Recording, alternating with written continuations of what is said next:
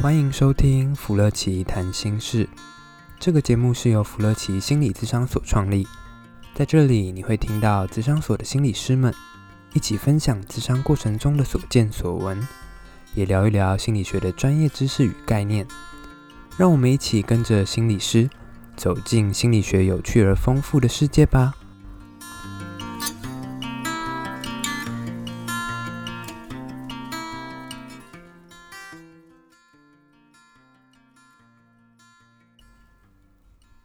大家好，我是主持人小福，谢谢大家收听《福乐奇谈心事》第四集。今天我们要来谈的主题是精神疾病。最近发生蛮多社会案件，是在探讨精神疾病到底会不会有攻击性，或是到底会不会犯下杀人罪。那我自己呢，在看这些新闻的时候，其实心里面都会有一些犹豫。一方面，我在心理学的学习告诉我，他们应该跟正常人是没有什么不一样的。但是另一方面，也因为常常看到这些新闻媒体，自己心里也会有一些担心跟害怕。到底精神疾病患者他们的生活、他们的人生是长什么样子？其实这对一般人来说，还真的没有办法去接触到跟理解到。我记得以前曾经听过一些人跟我说：“哇，你是心理助人相关的工作，那你会不会跟他们谈谈一谈，自己也变成了疯子？还是你会用什么方式来排解这些呃心情呢？”其实，在当下我听到的时候，是有很多的呃不太开心跟不太舒服的地方。也许这就是源自于一个社会大众普遍对心理疾病跟精神疾病的不了解。但是，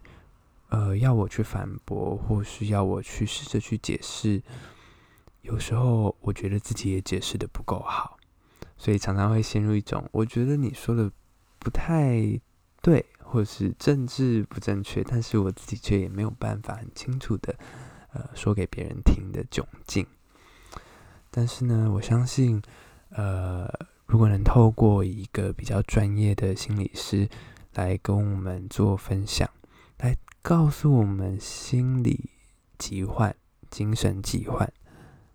真正的样态。那也许能帮助我们更理解这个最近不断反复出现的议题，我相信也是很多人放在心里的隐忧，还有希望可以澄清的疑惑。所以等一下呢，我们今天一样是邀请到邱慧正心理师来跟我们分享精神疾病的点点滴滴。那就让我们准备开始吧。好，那让我们欢迎邱慧正心理师。嗨，呃，各位听众朋友，大家好。嗯，你好。呃，今天邀请你来我们节目，有一个比较主要想跟你讨论的议题是，其实最近蛮多社会案件都提到精神疾病患者，呃，是不是呃有很高的几率会杀人，或者是会犯下一些严重的呃犯罪？那想听一听心理师怎么看？是真的罹患精神疾病的人会比较危险吗？还是说这是一个迷思？嗯哼哼哼哼哼哼哼哼。哦，OK，好，嗯，这边可能也大概让大家知道一下我自己，呃，因为其实。今天这主题其实会有一些些感觉啦，那这些感觉大部分比较是来自于我在十几年前在做全职心呃实习心理师的时候，其实我是在那个一个精神专科医院里面去去实习，所以在里面生活一年多，其实就是深州这些有精神疾病相关的一些病友们，其实我在那这一年里面接触的量是是还蛮多的，所以当听到这个这个话题的时候，真的会觉得其实我对我来讲有很多问号了，嗯、会非常非常多的问号。诶，就是想说，可以理解有一些担心，但是会更更大的一个部分是来自于这些想法是怎么出来。其实我自己就很好奇，对啊。哦，所以你听到的时候是很困惑的。嗯、对我一直我一直知道有这样的声音，但是我有点意外的是说，这样的声音比重偏高或偏大，原因是因为像。呃，我讲一个我那时候实习完的感觉。当然，一开始在实习进去里面的时候，尤其进进去急性病房里面的时候，因为急性病房里面通常住的是可能视觉失调，或是重郁，或是躁郁这样的一个病人，甚至有比如说酒瘾、酒瘾相关的一些病人这样子哈，病友是。但对啊，那时候实习完的感觉，会觉得有一种很强烈的感觉，是里面的病友们其实还比较。如果跟外面的一些人比起来的话，那个病友们的生活或他们的状态，还比外面人还要来的单纯或可爱。嗯、能不能再多描述一下你强烈的感觉？看到他们的样子给大众听，因为我相信有时候很多的对、呃、会有这样的声音出现，就是因为大众其实真的没有机会看到跟认识到对这一群人。对，啊呵呵。嗯、呃，当然，如果应该说这精神精神疾病的话，其实它就是一个就是大脑的生病了哈。所以像比如说在一一开始的时候，当然发病的时候，当然会有很多所谓的症状，让大家觉得，比如说一般不知道人会觉得说很奇怪，或是觉得有点可怕，或不知道该怎么去应对。可是像比如说这个病症，它如果呃如果吃药控制好到一个程度，他们开始慢慢。恢复到工作，像我印象非常深刻的事情是，他们没有所谓的实习商店，所以实习商店里面有一些也是病友，他们已经康复的还不错了，他们开始已经在逐渐的往呃自立重返社会这条路在迈进的时候，所以他们就会中途到一个实习商店里面这样的一个一个里面去担任担任职员。那我们可以感觉出来，他的口条也许没有到那么的好。对对对，他们会有个有点像实习的一个一个。工作的一个场域，在在那个医院里面，好，所以他们会帮忙贩卖贩卖一些饼干啊、面包啊，然后要要负责接待别人啊，要负责收钱啊，这样的一个一个练习。对，是。也许他的口条反应没有跟一般的人来讲那么样的快，可能是因为疾病的关系，可能是因为药物的关系，但是其实他的服务态度，嗯。这个还不错，而且比一些某些小吃店还好这样子。呃，对，主持人有有 catch 的 catch 到我的那个停顿点这样。所以，对啊，对啊。呃，这么说来，你跟他们的相处过程中，其实并没有感觉到我们一般大众的想象里面的所谓攻击性啊，或是脾气暴躁啊、捉摸不定。嗯嗯。还是说，嗯，对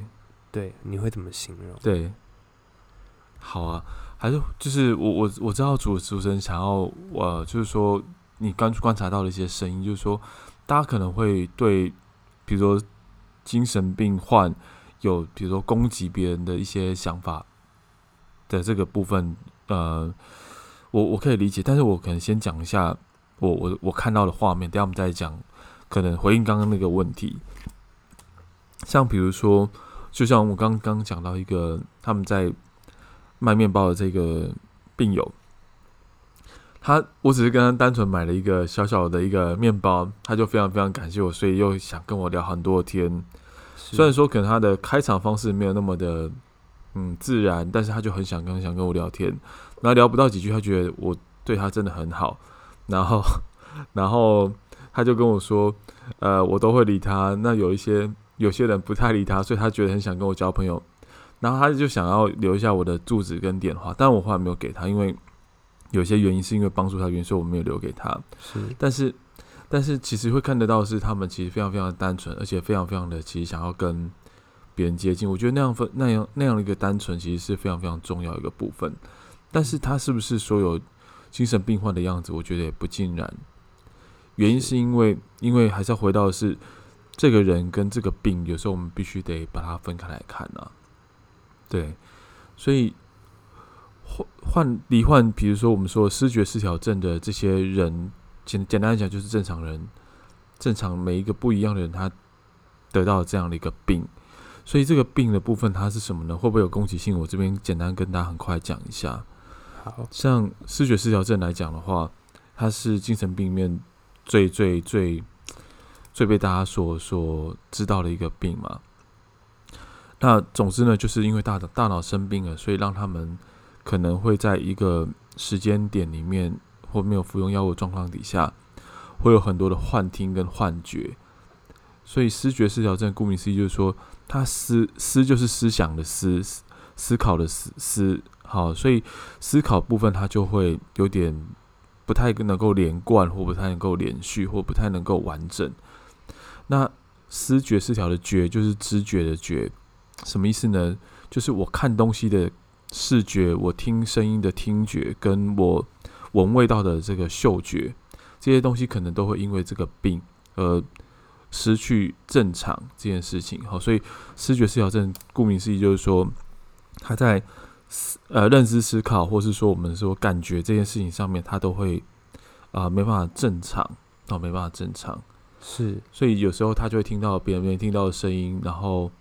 呃闻到别人没有闻到的味道，看到别人没有看呃听到别人没有办法听到声音，跟看到没有没有看到的东西，当然他也会思考上面可能会有跳脱，或是比较。比较缓慢的状态，哦，这是得到这个病的人的会有的状况，所以我们就可以想到是，其实刚这些所谓的病症里面，并没有我们说的攻击性这件事情嘛，对不对？嗯，嘿，对，所以这个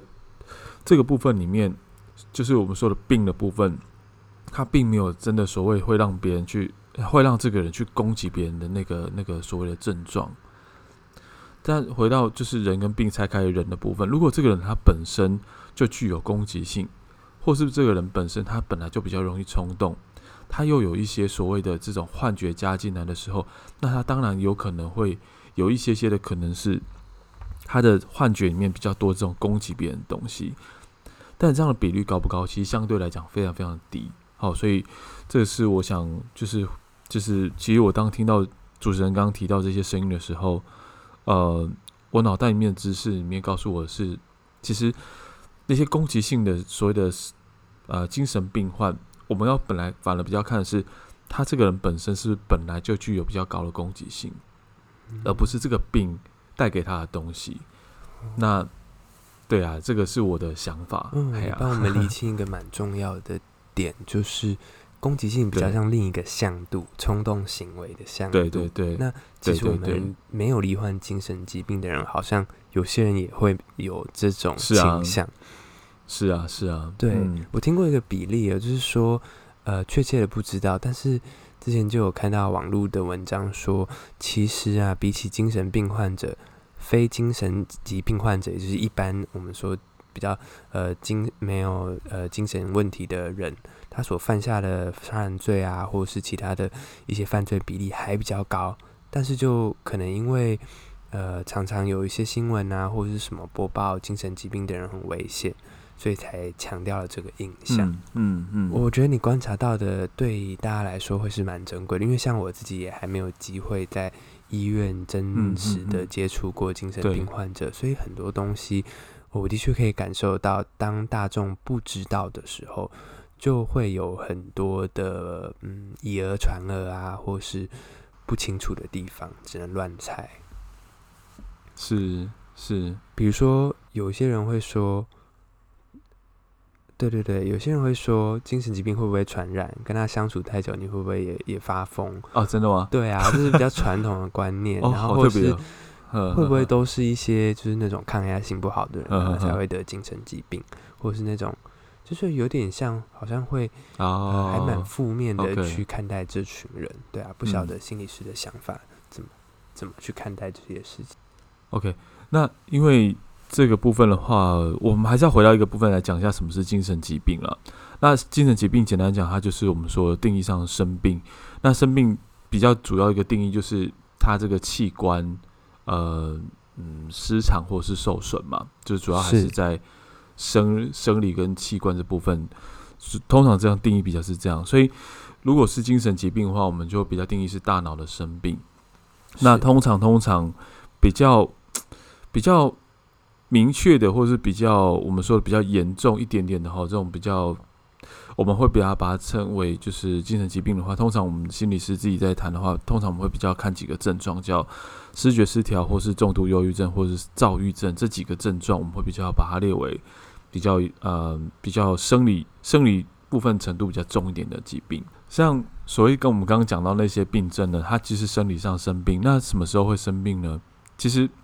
很很不幸的，他其实我必用很不幸的这件事情来讲，是因为刚刚讲这几个，比如说重郁或是视觉失调或是躁郁症，它比较偏向生理成分比较多的这些病症呢，很可惜，很不幸的是，它时间到了就会发病，那什么时间点不确定，而且它比较会跟遗传或是基因的部分会有关系。所以你说会不会是抗压性？其实这部分，呃，不会是没有，但是比较像是因为家族有这样的一个遗传，所以他就很高几率在某个时间点可能会发病。是，所以有有目前的一些目前的一些资料资料显示的部分是说，嗯，大部分还是因为生理生理的关系啦。那尤其是好发于青春期，原因也是因为这段时间的身体。的所谓的内分泌啊，或是各方面，就是身体是在大，就是一个很大的转变嘛，是。哦，身体大搬风，对啊，所以，所以其实在这个阶段里面，其实我们会听我自己的认知里面，或者说我们自己的学习里面，是告诉我们说，哎，这个跟跟传染、跟 飞沫、口沫是完全不一样的事情，对对对对对，就是时间到了就会发病，那。回过来一个部分啊，像比如说，大家一直在讲产后忧郁这件事情，它其实有时候，它会也会跟因为这段时间身体的那种大班风有很大很大的关系，因为子宫啊，所以所以脑脑部很多很多什么叶黄素激素，它也是让整个身体变得很不一样。在这个阶段里面，它当然有很大的几率，呃，经验到这种呃。就是啊，反正就是内分泌的事情，所以，所以，所以这个阶段里面，它会跟传染这件事情，它会完完全没有关系。所以我我讲一个故事来讲好了。嗯，我曾经在那个急性病房里面看到中部某某一间还不错的高中生，而且他是自优班的学生，他就在那个病房里面，他各式各样能力都非常非常的不错，他身体条件也非常非常的好，可是他就坐在那个病房的团体里面，我们。那我们看到他的反应，其实，在他比较有控制住的时候是都很 OK 的。那为什么会发病？他原因就是因为时间到了，那因为遗传，所以他就发病了。所以对我来说，它是一件呃很不幸或可可惜的事情。它其实就是一个疾病的一个一个问题。所以他就像比如说有些人家族遗传三高，那他必须很小心的照顾他的身体，尽量不要。让他吃太多的糖，不要太怎么样，太怎么样。是对，那他很像是呃糖尿病，他很像是一个呃痛风，它就是一个所谓的慢性疾病。那是不是有这样基因的人一定会发病呢？也不一定。他如果他把自己照顾得很好，比如说有三高遗传体质的人，他如果想尽办法让他不要去碰到很多的这些。危险的因素啊，不要抽烟啊，不要不要吃太多油腻的东西，不要吃太多糖。他会不会发病？不一定，但他一定比别人有更高的几率去得到这个病症嘛。嗯，所以回过来，这些精神疾病不会因为他自己抗压性不够好而导致发病，也，但是他很有可能在这个有这样的一个体质过程里面，可能因为真的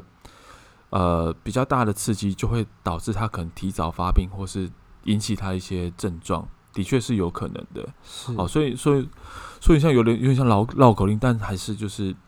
生理激素会比较多了，生理的因素比较多一些些。嗯，对啊，对啊，你讲的让我有一个蛮深的感触是，其实现在社会对于比如说有帕金森氏症的人啊，啊或者是。有一些呃，其实现在对自闭症啊，或者什么，已经渐渐的不会再以就是他们个人的问题或他们的家庭的问题去做解读。是是、嗯，但是好像我们正在经历一个新的一个革新跟一个想法上的往前走，嗯、就是在意识到说，原来有很多的精神疾病，它大部分也是生理遗传造成。那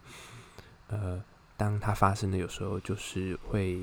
也也很难去。改变它可能可可是可也许可以从一些生活或或什么减少刺激，或减少一些风险的因子。嗯嗯嗯、对，就所以回到刚刚主持人一开始有提到那部分了，就是为什么为什么帕金森氏症这些或自闭症这些比较可以被被理解，是因为它好像看起来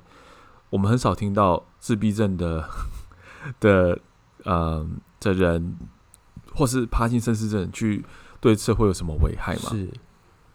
但但可能报纸或是媒体上很旁曝露出来一些杀人症状、杀人杀人案都会有什么精神疾病的问题的时候，大家就把它结合在一起了。是，所以大家就开始去害怕这件事情。可是回过来，其实精神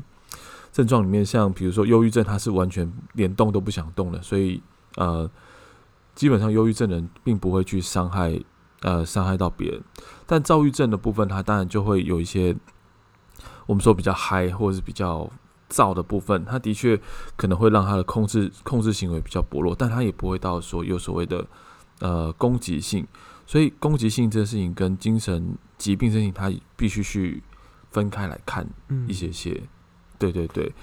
哦，我觉得应该要把这集 podcast 就是播送到各大媒体 里面。你知道媒体真的非常喜欢，就是帮新闻媒那标题下 标签。我常常都会看到。呃是对，这是什么？是呃，台北市二十五岁男忧郁症，然后后面再接一个什么？他做了什么事情？哦哦哦，常常就会觉得天哪，媒体真的是标签制造机。可是，可是，如其实我们得站在立场稍微想一下下，如果我们今天的那个那个新闻是说，哦，某精神病患的男子，那那个因为。因为怎么样，这个幻听发作，所以他那边在广场上跳舞。那这样新闻应该不会有人想要看。讲的太诚实就不好看了，而且也没没什么卖点，这样子啊。说的也是啊，他们必须要知道一些话题。是啊，是啊。不过，不过这个话题会被 catch 到，主要很多来自于的确大家对他的不认识。那这边我也很快分享一下，嗯，我自己刚进去那个急性病房的时候的一个小小故事啊。其实一开始我我在这这个应该说，在我第三年全职实习之前，我都没有接触过这样的一个病友。是，那实习的时候，我记得带我们的那个实习的督导，他就说：“好，我们今天要去实习，呃，急性病房。急性病房里面，他也没跟我们讲太多。那我们自己大概知道说，里面大概是比较重症的一些，或者比较急性的一些病友。那他其实就是那护理站，还有铁门，还有感应扣，然后 当我们进去那道。”铁门之后，然后铁门还自己关起来，这样会自动关起来，所以其实感觉有点可怕这样子。对啊，那进去之后呢，其实那环境就是还 OK，还 OK。可是说事实，那是快。其实我跟另外一个女的同学，那我们一起在那边，然后督导心理师就一下咻就走掉了，然后就 把我们留在那个护理站前这样。那印象非常深刻的是，那个就几位。就是几位病友，他就慢慢慢慢的这样走过来，也因为可能吃药的关系，所以他们会是有可能正在发病的关系，所以他们有些人眼睛是上吊的哦，就是眼睛上翻，然后有些人是流口水，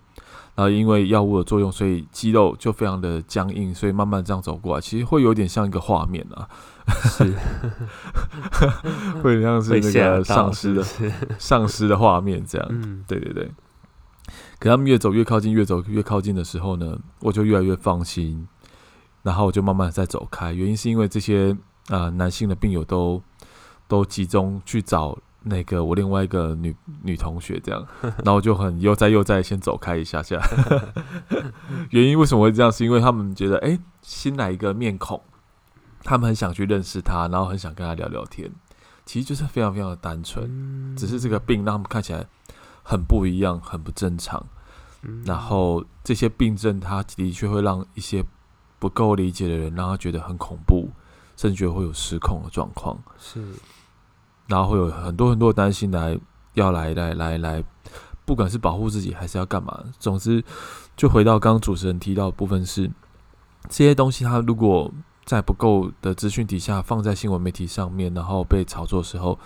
它就会引起更大的这种所谓的标签化，或者是恐惧、恐慌这样的一个心态。那、那、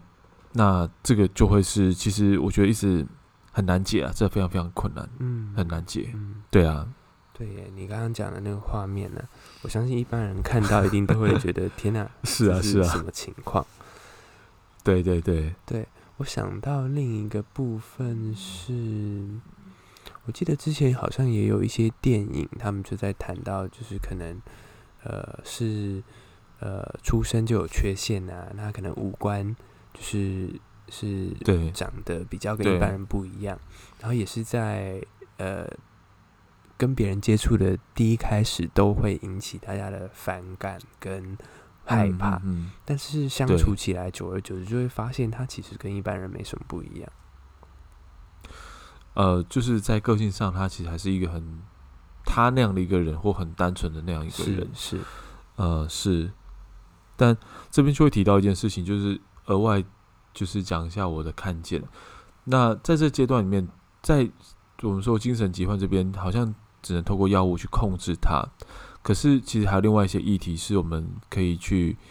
让大家听见的啦。嗯，就像我们刚刚说的，它是一个疾病，而且它是一个时间到就发病的一个疾病。其实我在里面在实习那一年，没有听到很多在急性病房面的人，那对他们来讲来讲，这种感觉有点像是得到了癌症，被宣告得到癌症一样的感觉是一样的，就是其实他。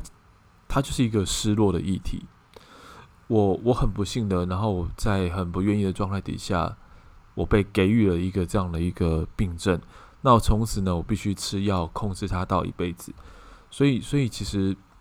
在里面我反而会听到很多很多，就是我怎么这么不幸得到这个病？我可能会失去工作，我可能失去了健康，我可能失去了跟一般人接触的机会，我可能失去了正常的人际交往关系。为什么突然提到这个？是因为有一个是我记得，他就是一个家庭主妇，可是因为呃一呃一个时间点他发病之后，他突然他不能照顾他的孩子，他不能去工作，所以所以其实回过来，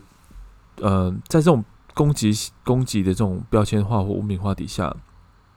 其实更应该被大家听到或看到是，其实他们在得到这个病症的这样的一个失落，或是这种呃缺。遗憾或缺憾这样子，是，所以他们是不是一个 一般人？其实，嗯、呃，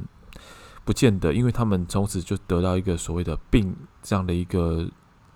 标签，或是一个这样的一个身份的时候，的确会影响他们的生活很多很多。那更不要讲我们今天提到的标签化的部分，更会影响到他们的一些人际啊或工作的部分。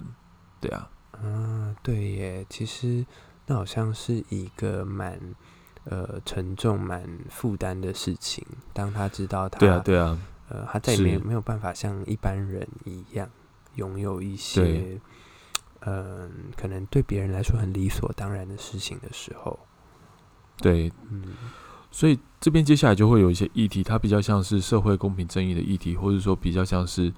嗯医疗的一些议题，在这边，就是说，这边除了病友本身之外，还有包括他的家人，所以。像我就分，我印象很深刻，是一个一个他自己来智商的一个一个病友的家属，他是家里的哥哥，他的妹妹罹患了就是视觉失调这样的一个病症。这个哥哥他跟我讲一件事情是，他其实很想谈恋爱，但是他他因为他知道以后不能谈恋爱，不能结婚，所以他就干脆不要去接触任何可以的机会。那为什么会这样？是因为他觉得别人不一定能够接受他的家人。他甚至接下来一辈子都要照顾他的妹妹，别人也不能够来照顾他的这些家人，甚至可能大家会担心他有相同的遗传的基因。所以我们会看到是，在这医疗的状态，就是说这样的一个状态底下，这个这个人病友本身跟他的家人其实都有非常非常大的一个影响。那回过来就是说，这个病症影响到他人际工作之外。那这个家的经济啊，或是各式各样的东西，它会变得相对弱势的时候，我们社会怎么进来帮助他们，就会是一个很重要很重要的一个议题啊。嗯，对啊，嗯，感觉真的非常会需要，呃，不只是社会或从医疗的角度帮助，嗯，还有就是一般人的理解，让这样的对，也许是标签化或无名的一些问题，可以慢慢的在被减少。对啊。所以，当报纸都在集中讨论，就是说可能又有杀人案了，或者是说，比如说像这个有一些可能因为精神疾患症状，呃呃伤害别人或自伤的时候，其实其实它底下有很多很多议题，就是比较像是一个现实层面的一个问题。这病症剥夺他的正常工作，所以也剥夺他可以照顾、生养孩子或是繁衍下一代的能力的时候，他就有很多社会议题在这里面。嗯，对啊，我相信如果我是那样的人的话，心里面也会有很多不公平跟、嗯、呃不甘心或是生气在里面。对啊，对啊，这边可能就会有个更隐隐晦的议题是，当比如说生病了之后。谁会愿意跟他结婚、跟生养孩子？很有可能也会是呃，也会是类似一些病友，所以他们在产下下一代之后的能力，可能也会更相对的更弱势，也说不定。他就是也会是社会的一个议题啊。好，所以其实我我自己的这个智商的这个经验里面会看见，其实这个议题里面其实真的会呃会在那边，但是好像很少有主流的媒体把它。呃，看见这件事情，嗯，对啊，主流的媒体感觉都会比较从一般人的立场出发去去谈他们的不一样啊，或他们的状态，还还是要从那个阅听率来来着手，对，呃，报道的焦点，对啊，很难从他可这种议题，对啊，对啊，对啊，一些深度的报道的内容，当然它很值得去，我相信一定有人做，只是说它很难被。嗯，大众所接受，尤其这个也是资讯很速食的一个年代嘛，对啊，没有错，没有错。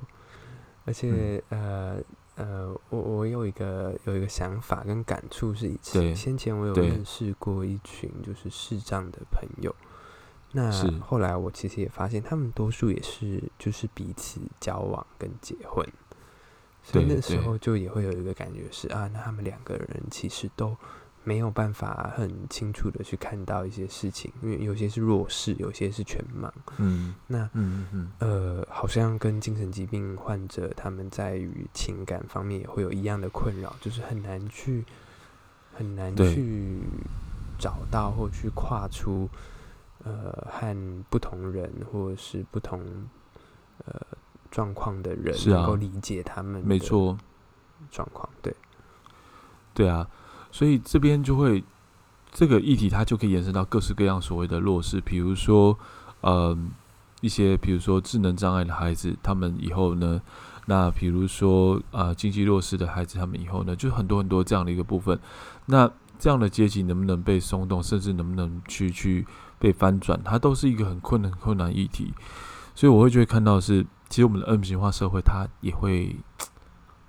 越来越越来越明显了，越来越明显，就是弱势的人就越趋弱势，然后对啊，资源比较多的可能就会越来越多。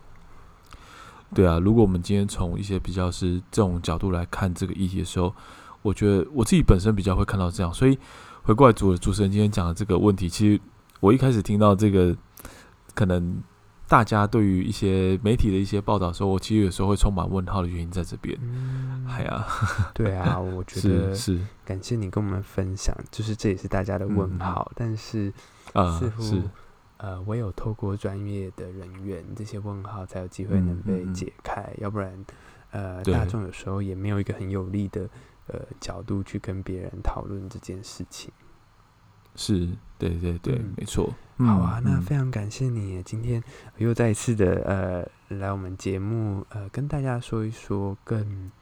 呃能帮助我们更理解精神疾病或是心理相关议题的一些正确的知识，而且还有一些很实在的经验。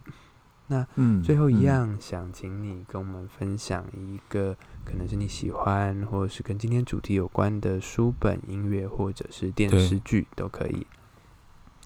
好，这边因为今天这个主题，我们一定要来分享一部，就是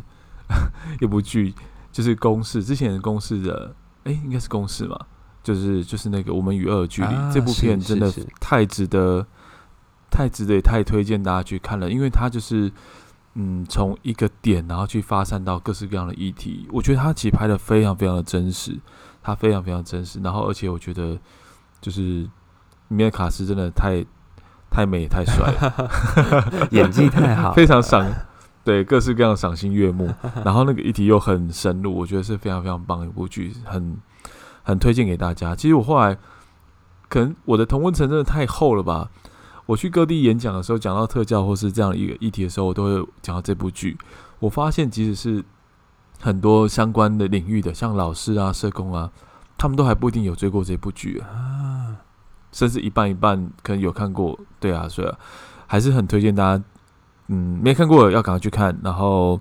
呃，看过可以 再复习一下，对对对，过年寒假都快到了，可以再追一下。对对，好，那我得我也非常推荐。复习好了。OK OK，好的，好，谢谢你，谢谢。那我们好好。好，OK，谢谢谢谢，拜拜。拜拜。